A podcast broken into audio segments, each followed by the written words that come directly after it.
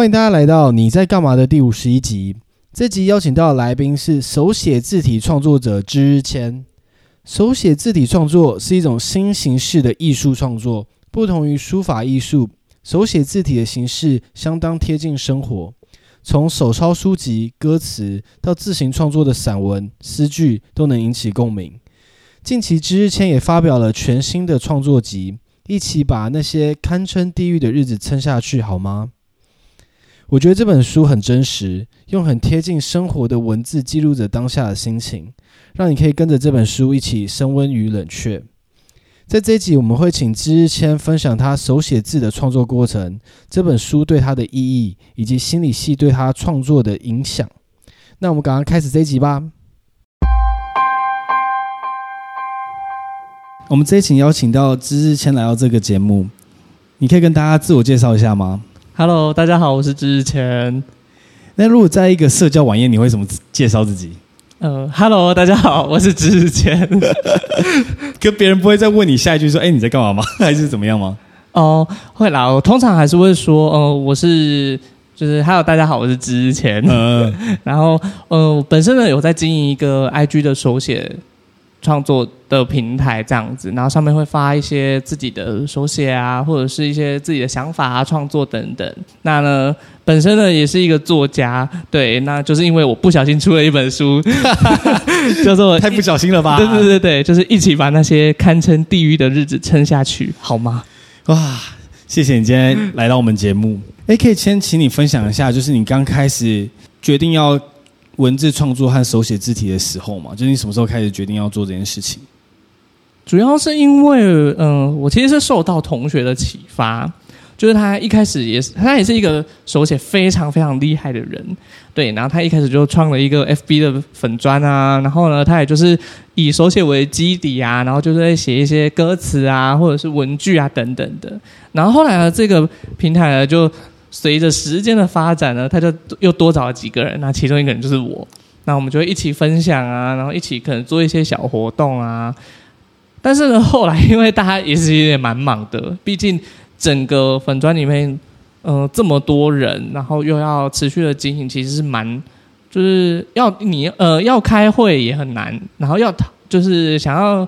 定一个就是每个人都一定要交东西上去，好像又是很制式化的感觉。对对对，对，所以后来我就自己决定，那我就再出来开一个芝谦这样子，然后也比较能写一些呃私人的想法，或者是就是不会去干涉到整个这一个 FB 粉砖的经营方向。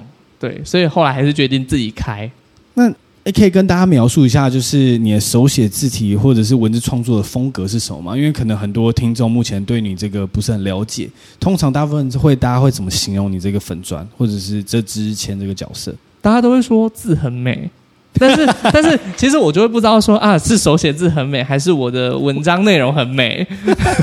我我觉得我我对我而言，我觉得都很美。哦，谢谢。没有，其实一开始呢，我的风格并没有这么的多。因为，嗯，比较像是真的就是从小时候正规的那种，就是生字簿开始练习，然后我就真的只练过那一次而已。你有很认真练习吗？那时候？哦，我只会觉得说那是我可能真的就是功课，我要赶快把它写完。对，对，对，对，所以呢，我就会很快把它写完。所以没有真没有真的练习那种不同风格的字。没有没有没有，那个时候怎么可能会有？对啊，就不会这样想。可是后来呢，就觉得说，嗯，我应该要呃，就是其实本身的架构就是在小时候练的嘛。那呢，就是以本身的架构下去做调整，就是我修到我觉得我自己觉得好看就好了，别人不需要觉得好看。哎，刚才你真有分享到，其实是你朋友邀请你做这个粉砖的嘛？对。可是是什么契机，是让你觉得哇，我原来我写字其实也蛮好看的，是想要分享给大家的？你记得那时候你觉得，哎、嗯，自己可以开始玩一下这种文字创作的时候吗？那个时候是哦，其实我从小到大就是老师都会说，啊，你写的很不错啊，或者是什么的，然后我就真的会觉得，哦，那就真的很不错啊。对，然后后来就想说，那原。就是原来手写也可以这么做，也可以这样玩。那同学邀请，那我就进去玩。对，它比较像是一个玩的性质。哦，不是像工作啊、发文这样子。对啊，毕竟毕竟那个时候就会觉得读书还是一切这样。嗯。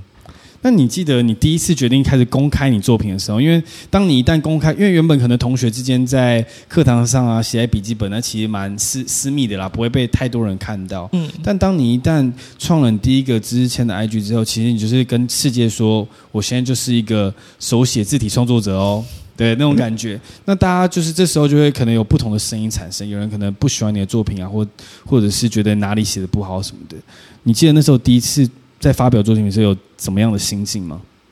哦，其实那个时候就是一直发，一直发，一直发。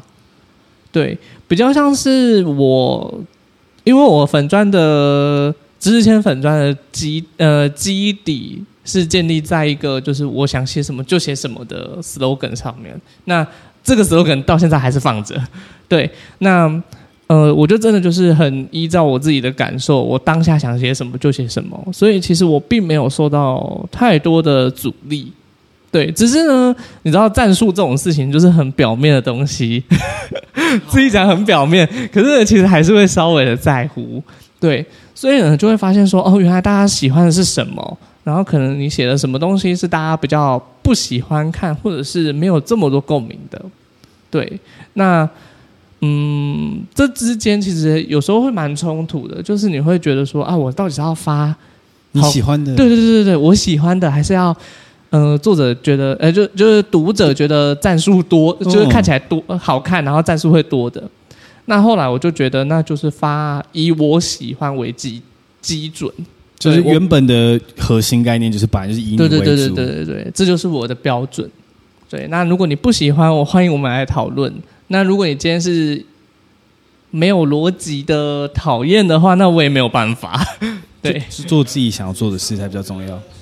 那你自己在做文字创作上，你会遇到什么挫折吗？会觉得自己没有进步或什么？因为其实你从二零一五年就开始做这样子的文字的创作嘛。那在这过程，你会对自己有自我怀疑，觉得哎，很像没有进步，或者成长，你粉丝的成长量是没什么变化的。你会遇到说觉得是不是自己不够好这种心态？一开始呢，粉粉丝的数量，它就是一个很明显的指标嘛，就像是我们把一些呃数据 统跑统计啊，或者是什么的，然后就会觉得说，哦，天啊，怎么这么丑？嗯、对。但后来其实就是会知道这就是一个趋势，呃，趋势。对，后来就会觉得这是一个趋势，但我一定要走在这个趋势上面吗？也不一定。所以。嗯，从一开始到现在，我会比较喜欢的是我自己的东西有没有改变。就是，嗯，是不是很抽象？对，我刚才在思考说，我刚才在思考说自己东西有没有改变。就是其实我一开始的东西比较偏向是分享，那后来呢，就比较偏向是写呃自己的想法，比较愿意讲出来的阶段。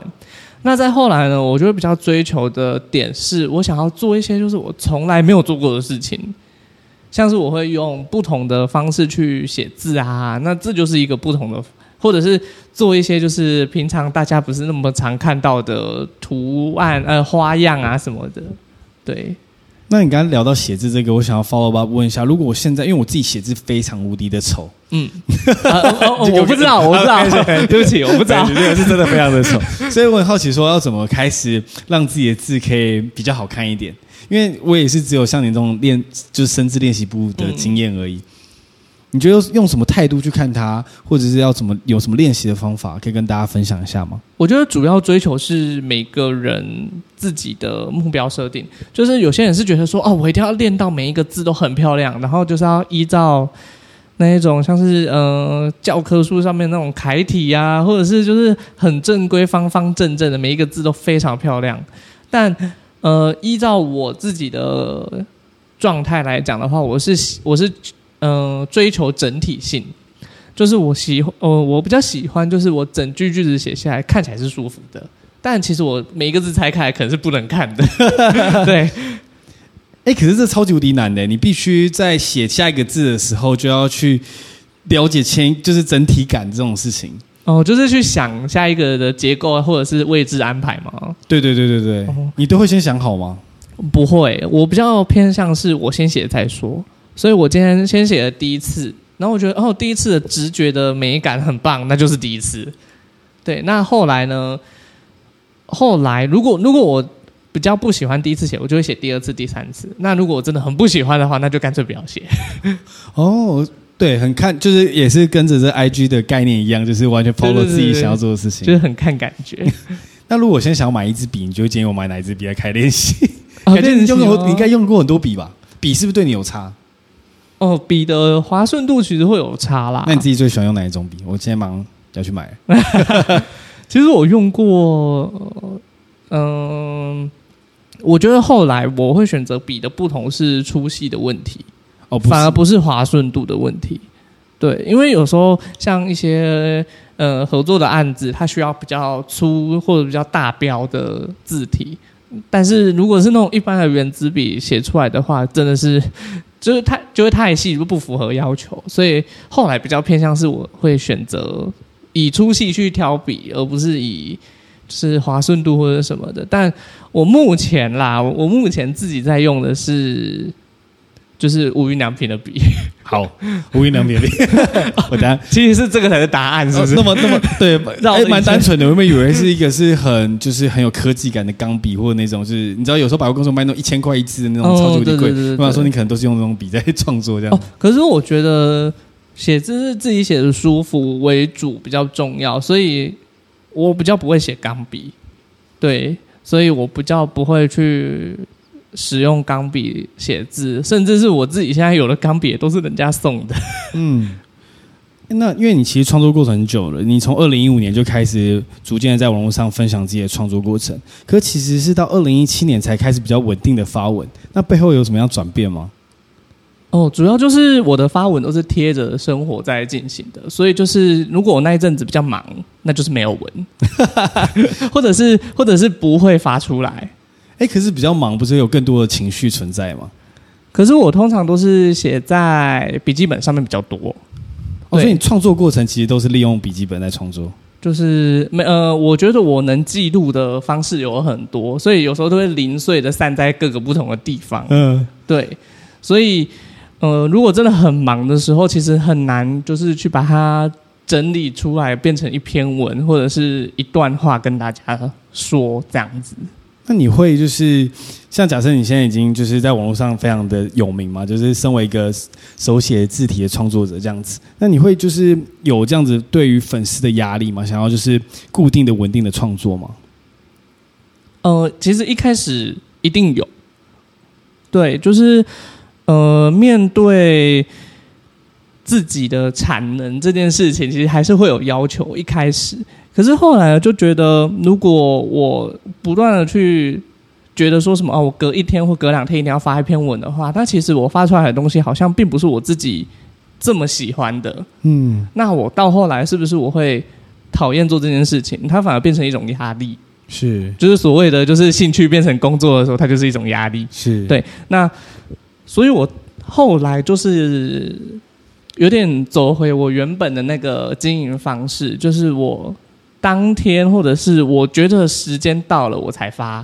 那如果我觉得都还没有到，那我就会把这些文字留下来。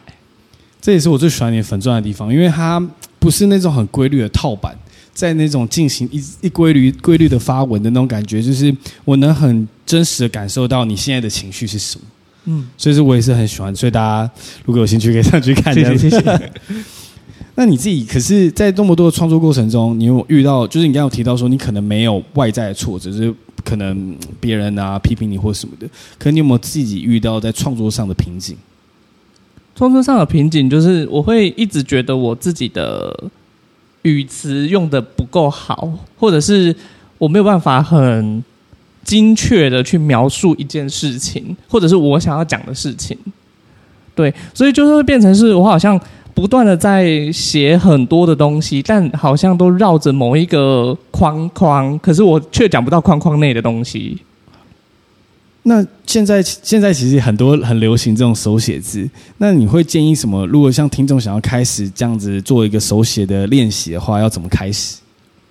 呃，手写练习吗？因为像小时候我们写字，好像写字很丑。那以前小学在教中文的时候，是不是都正方框写的正正体体的？对对对对对。那你自己是怎么做的？就是你要怎么去让你自己字体有不同的形态啊，或者是依照你想表达的内容去做调整？嗯，如果说正规的训练，就是我们国小写的那个生字簿嘛，那其实我也只有写那个。对，所以是后来我比较像是拆解字。的部，呃，它的是怎么组成的啊？这样下去进行调整自己的字体，对，像是什么给予的给好了，它是一个密布嘛。那其实密布的古字不是下面是很像是三个角嘛？对对。那其实我后来在写给这个字的时候，有时候不是只有三个点，也会变成。就是变成拉长变三个角这样的感觉，就是我会配合我那一句句子或者是那一个画面，我想要给它的结构是什么，而去进行调整。对，所以有时候反而写字我不会，就是虽然说它只是某个字的小部分，但是常常会变成是我要。在想说，那我整个画面感是什么？所以有时候小部分会影响到整体。哦，对对对对对，所以有时候其实我我不是一个单一个字看起来就很好看的人，对，所以我我比较习惯是在整体上的呈现。所以如果是那一种就是写书法写的很厉害的那一种，就是每个字都写的很精准的到位的那种，那个我就做不到。所以你是几乎每一每一段文字都变成一幅画的感觉？对，它就是一个画面。对，那我好奇，假设你先写一段字的话，你是先想好这个画面，然后再去写这段文字吗？还是是怎么样？有没有一个顺序吗？哦，就是先写再说，就是哦，所以你一开始不不会过度的先去决定怎么样的过程？对，因为有时候第一次直觉那个感觉是最好看的。那通常一句话都会写几遍？一句话会写几遍哦？看状况诶，有时候一遍我就满意了。最多你写过几遍？最多有呃有很多时候是我为了要发文，然后我写的就是一段话嘛。那呃我常常会因为我写不好，所以我就不发了。就是我会比较喜欢，是我也要喜欢那个画面，我才会愿意把它跟大家分享。那你会在写一段文字的时候，你会一次一定要写这个这一句话到好，还是你会中间会休息一下再回来？没有啊，就是放弃啦。哦，直接放弃，就是那就是现阶段大家跟这一段文字无缘。对，嗯，那因为我因为我比较就是我一直理工科出身，所以我对于这种就是文字的细腻啊，或者是整个画面感都比较有比较没有那么敏锐的感受。你曾经有没有看过一段文字，就是或者是你说你的朋友写的，是真的让你很感动的，对你很有触动感？因为我记我记得有一篇你写那个就是一个一个展览，就是呃池田亮司池田亮司对那段我就很感动，就是对，所以那段他不是有一段文字是呃什么黑暗角落，你记得吗？哦哦对对对对对对，所以我是有没有一种这种时刻，是你在那里，其实你有很多的情绪存在，只是你没有跟大家表达，那是像什么样的东西是有带给你这样子的连接力的？其实我觉得要有连接力，就是真的要体验到，对，所以就是呃，可能我们真的在看很多东西的时候，就算那一段文字对作者本身再有再有影响力，好了，可是其实其他人看到的时候并不是这样，对，嗯、所以其实我还蛮嗯、呃，对于对于这个点的话，我我会做的事情就是我自己也去体验一次。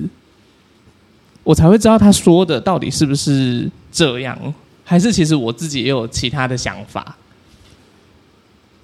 因为我本身有去看那个池田亮司的那个展，可是那个展对我来说就是很，很抽象，就是很抽象，很多黑与白。可是它是它是一个理工科的展览诶。对，就是所以我就觉得这个我常看啊，就是我并不觉得这本身到底对我有什么感觉。可能在书中有描述到很多的情绪，我觉得。很打动到我，就是原来有另另外一个角度看世界。嗯、呃，看那个展，我觉得可以学到最多东西的是，我放了很多时间在里面。就是其呃，其实我那个展是看了第二次才更有感觉。第一次去我就觉得哦，它好有趣哦，竟然可以这样，对，就是像我一样这样做一个展对，还不错嘛。那第二次其实是我跟我的摄影师朋友。就是这本书帮我拍照片的那一个。嗯，那呢，他那个时候也说他也想去看，然后我就说好，那我再陪他去一次。然后就去了那个展之后呢，他其实那个展是开放拍照的嘛，那就是我们有在里面做一些。有点像是实验性的摄影的感觉，就是我们要拍出可能每个人不同，诶，可以拍出就是大家跟大家看到的那个角度不一，完全不一样的照片这样子。对，然后当下就是越贴近作品的时候，那个感受会越强烈。就是它不是有一个很大的那个。那叫什么投影墙嘛？就是超强的那个，然后那个线会这样一直跑，一直跑，一直跑。对对对对。对，如果我们远远看的时候，就觉得哇，好大好大。可是如果很近看的时候，你就会发现自己是渺小的。所以那个，我觉得光是站位不同，就会有不同的感觉。这是我也是很想要去体会的，因为我觉得很多人在这个现在这个社会中，其实我们都一直很赶，在生活中不管什么事情，哦、所以其实我们就很难去体会这些。呃，不同的感受，不同的感知，所以就开始越来越对于不管是感情啊或生活都越来越淡化。所以我觉得，呃，这你这本新书或者你平常 IG 这样分享，就帮我们实现了很多我们生活中本身没有办法描述的内容。但是我觉得我这本书有一个很大的重点是，它其实并不会有一个结尾或者是结局。对，很长，就是呃，我我写的东西很长，就是呃，我真的抛出了一个想法，我自己也觉得哇，天哪，我竟然想得到这个想法没有？对，但是呢，我常常我写不出结局，我没有办法给他一个结论，所以很长就会是我很难收尾。可是其实我最喜欢点就是没有结论哎，因为我平常就是都读工具书，我就很喜欢结论。可我喜欢这本书的地方是在于，它带着我们去探索的过程。那他生命就是没有结束，所以他没有一个一定的事情。因为我觉得，就像这本书很多篇章都跟水有关，觉得是我们不是一个固定的形态，嗯，随时都会一直不断的变化。那在这里面就可以看到很多的情，你的情情绪的表现。就是我我我是会我会希望大家得到的结论是自己的，就跟那种没有结局的开放，就是开放式结局的电影一样。大家虽然会很不爽，对，但是嗯，每一个人的想法不一样，所以他的结局就会不一样。对，虽然我们已经花了很多时间聊这本书，但是我们还没有就是 介绍的这这本书什么？你可以还是你要不要先跟听众介绍一下你最近出的新书？一起把那那些堪称地狱的日子撑下去，好吗？好，大家好，我是之前 OK OK，对，我写了一本书叫做《一起把那些堪称地狱的日子撑下去》，好吗？对，它总共呢，包含标点符号有十七还是十九个字，你真的很可爱。那这本书里面其实就是真的，我放了很多我自己，就是它真的就是我自己对我来说就是地狱的日子，就是我很呃纠结吗，或者是很痛苦的时候写出来的文字。那当然，其实里面也会有一些比较。呃，正向积极的文字嘛，对。那其实，嗯，我觉得这些东西都是跟我的地域有所关联，对。所以我觉得当时有这个书名一出来的时候，其实我觉得哦，那还蛮好的。哎，那你可以跟大家介绍一下这本书名的由来吗？这本书名的由来其实就只是，呃，那个时候我读大学的时候，对，读大学的时候就是在期中考，对，然后我只是。嗯，可能报告很多啊，考试很多啊，课业压力很大，然后我就觉得自己有点崩溃，然后我就为自己信心喊话，然后写的说：“那我要把那些堪称地狱的日子撑下去。”对，然后就有了。哇哦！那这本书它大概就是花了多久时间创作呢？整个经历了多久？里面收录最早的一篇是二零一七年的。文，然后到二零二零就是今年嘛，五月就是正式写完全部的稿，就是这一本书里面的，所以它其实横跨了快三年。那你怎么你在你在做这本书的时候，你回到你你回到你第一篇的时候，那时候你感觉是什么？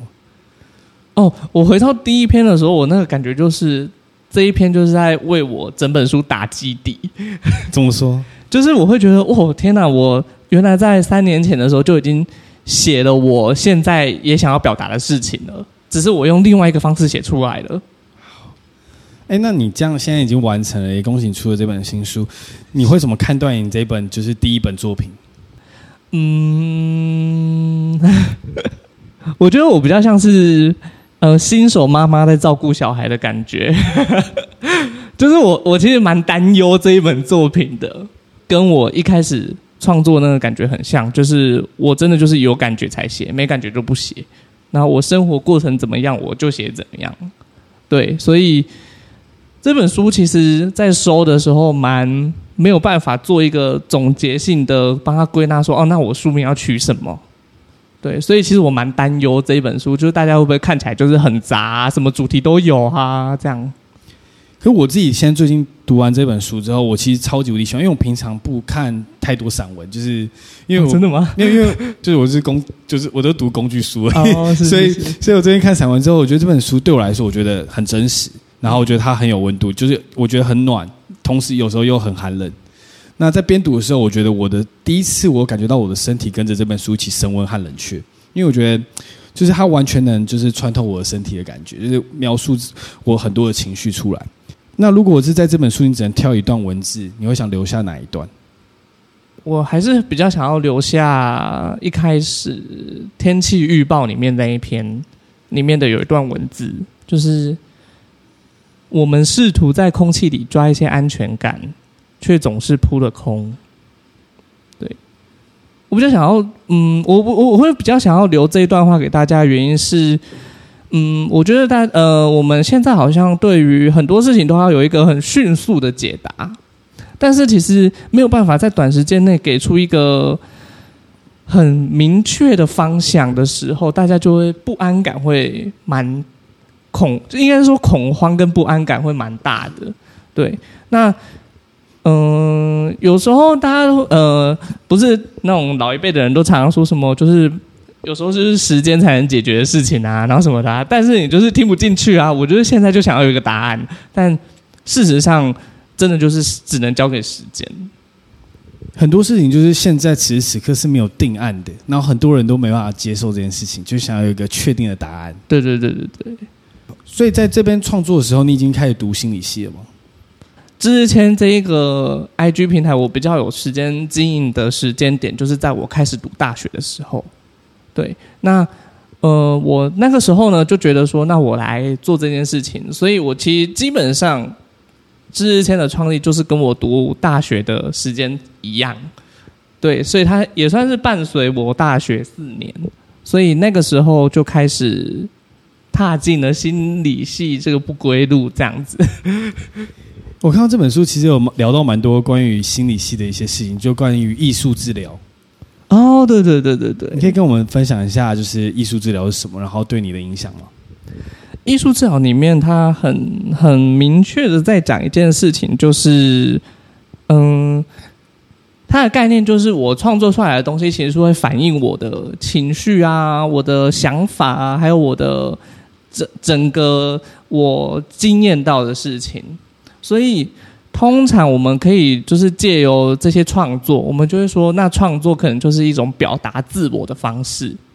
那我们从大家一起分享自己的创作里面开始找，就是找到自己。它有点像是把自己具象化在自己面前的感觉。然后他有点像是在做自我探索的一一部分，对，所以，嗯，艺术教其实对我的影响蛮大的，甚至像写散文，就是写这本书，也对我来说可能也是一种艺术的治疗过程，这样子。对，就是像我在这刚才我们这次访谈其实一直有聊到，就是我们把自己的情绪具象化出来，让大家让自己可以看得到自己现在反映当下的状态是什么。是，那你会想要？呃，有什么建议可以？如果听众想要尝试这样子艺术治疗，怎么开始会比较好？呃，最好的方式就当然就是找一个专业的人，艺术治疗师嘛，那来进行这整个过程。那其实外面都有那种嗯、呃、工作坊，大家都可以去。有兴趣的话，上网其实应该都找得到资料。对，可我觉得现在最现在社会最害怕的问题就是，呃，我是我不会写散文，嗯，我就不敢做。我不会画画，我就不敢做；我不会唱歌，我就不敢唱歌。但是，呃，应该是说，当你想要去尝试的时候，你就去报名。那艺术治疗师他会有一个方法，就是带你一起进入你创作的过程。那其实我们也很强调一点，就是我们不会去批评每一个人的创作，对，就是我们就是欣赏。或许他画他他是一个没有什么会呃，就是创作细胞的人，但他画出来的东西，可能你会很有共鸣感。这也是彼此呃，在艺术治疗里面，我也感受到蛮多的，就跟我们去看展览一样。是，对对对。谢谢你的分享。那下下一段我想要请教的就是你散文创作的过程，你里面帮我很多的情绪都用文字描述出来。那你可以跟大家分享一下，像举例来说，泡在酒里的那个故事是关于新年嘛？你是先记录下来回去再写，还是怎么样的一个过程呢？哦，他那篇文呢，其实是我看完演唱会，那就是今年跨年的时候，蔡依林的演唱会。然后我一出来之后，手机打开，然后就收到了一篇，呃，就收到了几则讯息，然后就是在讲他就是新年，就是跟我先新年快乐啊。然后真的就是写的那样，就是他 他说他他现在在喝酒啊，然后他喝醉啦、啊、什么的这样。嗯、那。其实我当下蛮开心的点是，哦，原来喝醉也还可以记得朋友这样子，就还蛮感动的。后来，呃，因为我看完之后，我还要去 进行一些跨年的活动，对，所以其实整夜没有睡，然后真的就是跟朋友聚在一起啊，然后怎么就是一起经历那一段就是寒冷的冬天这样。那我其实会不时的在那一天的。互动里面一直想到我的朋友传来的讯息，我会一直想到，一直想到。然后后来刚好朋友就问说：“那要不要喝酒？”对，然后我们就一起去又又去又去买酒，这样。所以他整段的过程其实就真的就是这样流，就是这样顺下来的。那我当下是直接就是记在手机的那个记事记事本里面，就直接写。其实我写完之后也没有说。隔呃，应该说也没有隔太久，我就把这篇文写完了，所以也不是当天写，但是我会放一段时间，才又再去写这样子。所以就大概过程就是可能会先记录一下当下的情绪，然后最后再做更多的一点修饰。对对对对对。但其实我每一篇文创作过程都不太一样。那你平常都是在什么样的环境开始进行创作的？平常就是我，嗯，比较像我刚刚说的那样，就是我有办法先记录，我就先记录，甚至是我洗澡的时候想到，但是我出去我就忘了，对，但是我也就是也不会勉强自己要把它想起来，对，所以就是当下那个感觉，我比较喜欢的是我当下的感觉，然后我后来还记得，那可能就真的是我很很在意或很在乎的一件事情，那就会直接成为我就是。创作的素材，对，所以不是只有手机记事，呃，手机的备忘录啊，或者是我的笔记本里面也好啊，或者是行事历上面也会写。哦，行事历上也会写。对，而且我是买那一种，就是行事历是有那一种一天就是从早上八点啊到晚上九点的那一种，嗯，就是他会帮你分好时间，一天的时间，然后我就是哪个时间想到，我就是写在那一格上面。哇哦，太酷的创作过程了，还好吧？因为通常不会，所以你平常也会除了就是用打的，也是都是写在笔记本。我已经很久没有手笔写字了，所以，嗯，其实大多还是会打在备忘录里面，因为手，嗯，我觉得手机跟电脑创作会就是也是最最方便，也是最后的那个产物，对。所以我后来还是会选择先记在手机里面啦。因为有时候我会我一直很好奇，因为我就是对于文学创作是有一段距离的，所以我很好奇说，真的打在电脑上跟手写的温度会不会不一样？呃，对我来说，其实我没有很强调手写的温度这件事情，因为我觉得温度是看的人感受到的，但我当下并没有觉得什么呃什么叫做手写的温度，但是对我来说，手写只是一个记录的过程。它甚至也是一个创作的过程，它只是刚好可以呃作品产生这样。那呃我这样我这样讲手写的温度会不会被大家打？不会不会不会不会，大家不是都很强调手写的温度吗？没有没有没有没有，因为我觉得你刚刚讲的是很正确的，啊，因为其实是对看的人的感受，并不是实际为了让你留下来这样子的余温的感觉。所以其实我并不会很强调，就是一定要手写。那通常我的笔记本是真的就很乱。好想看你笔记本的样子。呃，我可以拿。好，等下可以私底下给我看一下。可以，可以，可以。来看，对，因为你在 IG 上其实有很多的分享，很多社会议题。那你曾经有觉得自己被这个社会背叛，或者是站在少数这边吗？哦，我常常觉得不一定要是被背叛才需要写这些事情。那当然就是一定也是自己有深刻的体验才会觉得说，哦，天啊，原来这件事情这么严重。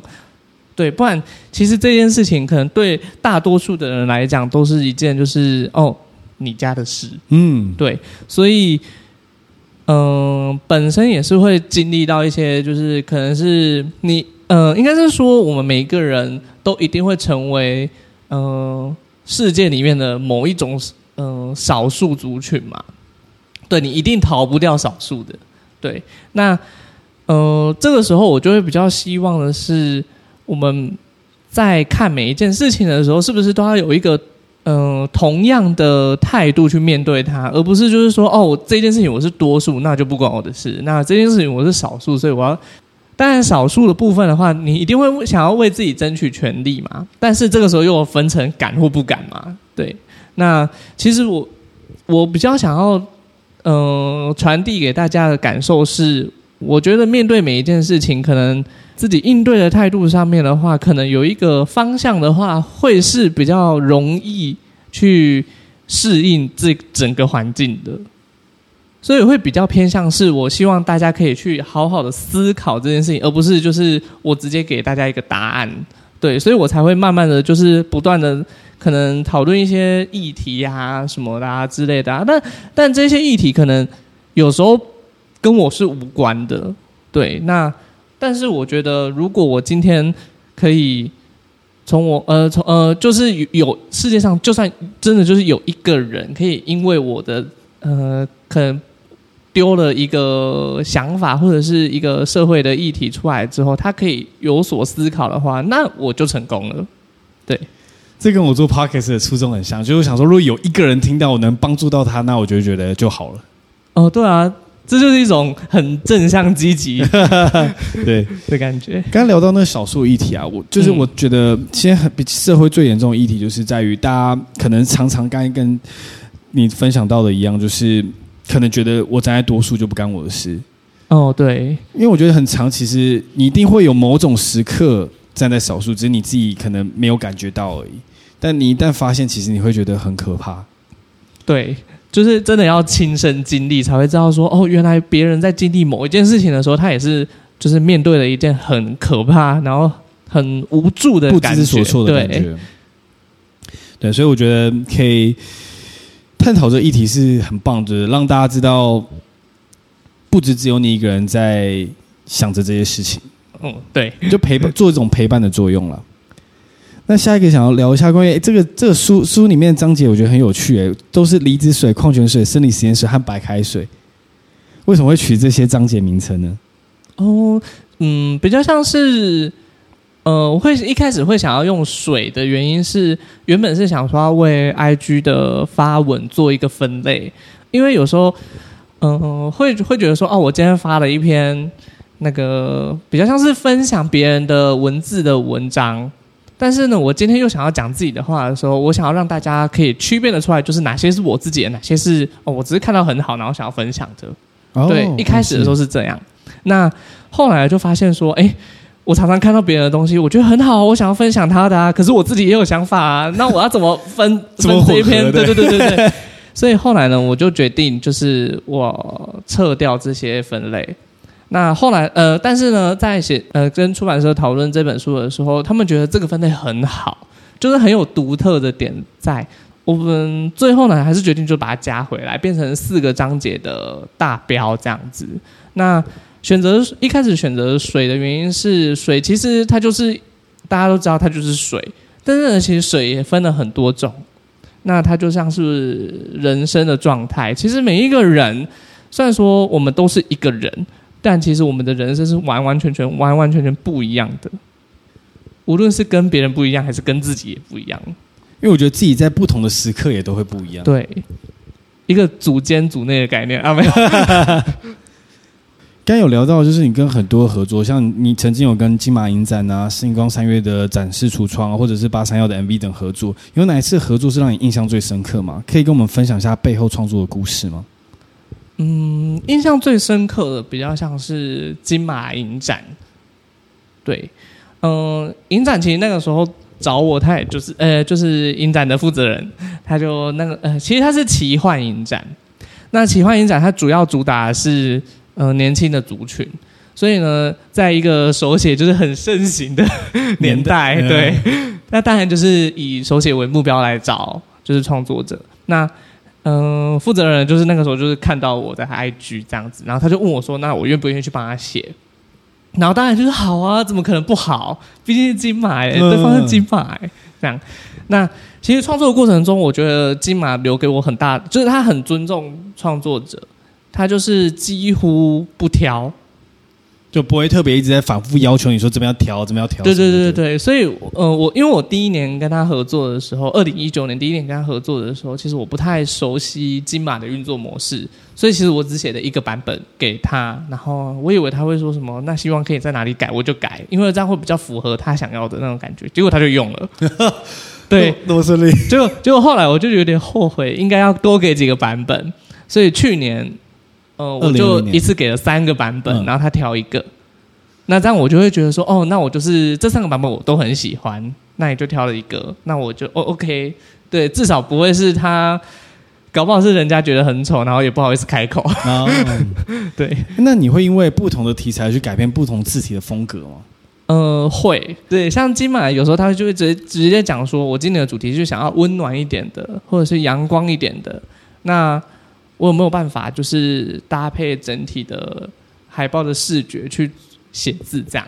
然后我就当然就是试试看嘛。然后一样也是给了三个版本。哎，那你在刚刚你有提到你 IG 的经营，其实，在非常初期你是分享很多你自己喜欢的文字吗？嗯、那其实我蛮常看你分享苏打绿的文字。嗯，有没有一首歌是你特别喜欢的？特别喜欢吗？然后对你对你有一些影响？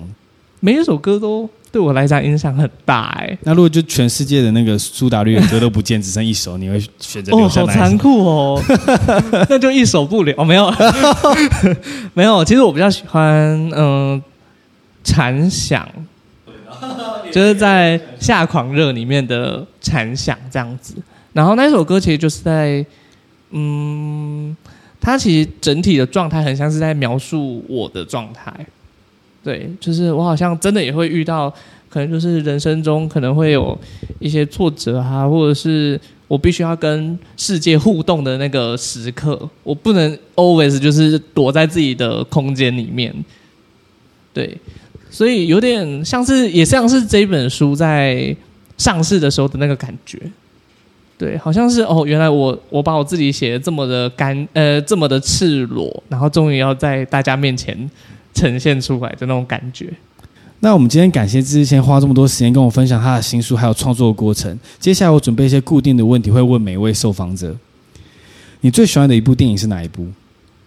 目前没有最喜欢，如果只能挑一部了，就一一定要逼我说出答案，对，一定要逼你说出答案。那就是选跟这本书很有关系的是《海街日记》。为什么是这一部电影？嗯，呃，是枝裕和就是一个很厉害的导演嘛，对。那大家大家自己去查，就是呢，呃，他其实拍过了蛮多的电影，都比较偏向是纪录片形式的，但他就是很细腻的在刻画每一个场景、每一个细节，甚至是情绪。对，嗯、我觉得我的书有一部分的感受很像是。就是我会很想要，就是很平铺直叙的去讲每一件事情，对。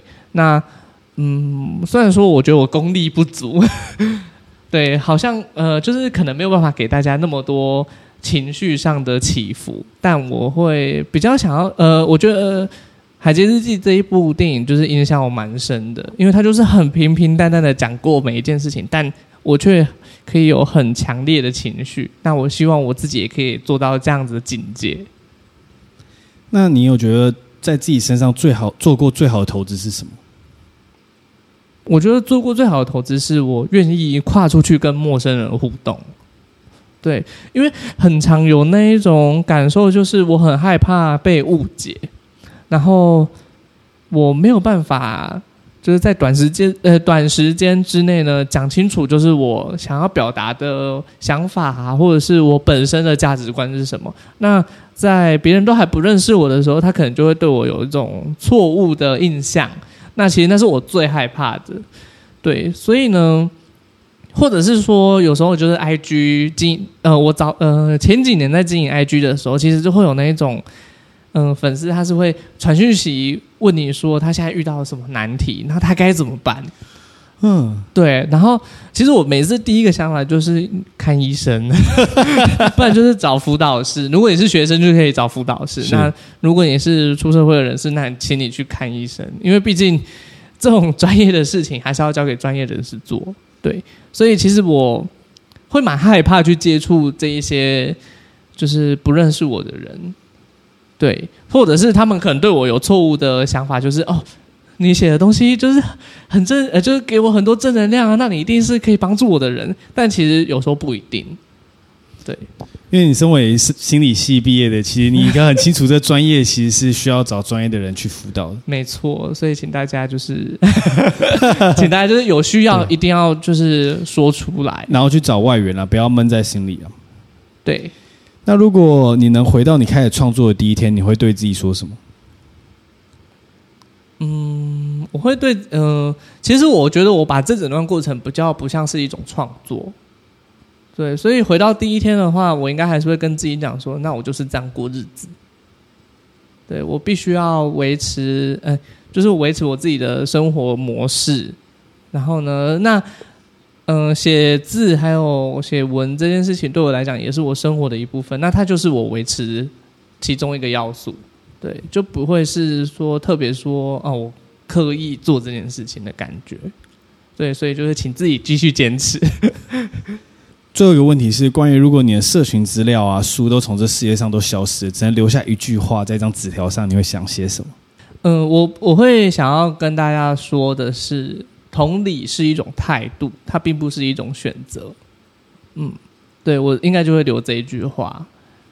对，希望大家就是在面对每一件事情的时候，都是以同理的态度为出发，而不是就是说，哦，我是选择，好，那我今天同理他。嗯，对，他其实并不是这样子的。我也很喜欢这句话。那如果大家想要呃听完这集之后很想要找到你，可以去哪里找到你或看到你的作品？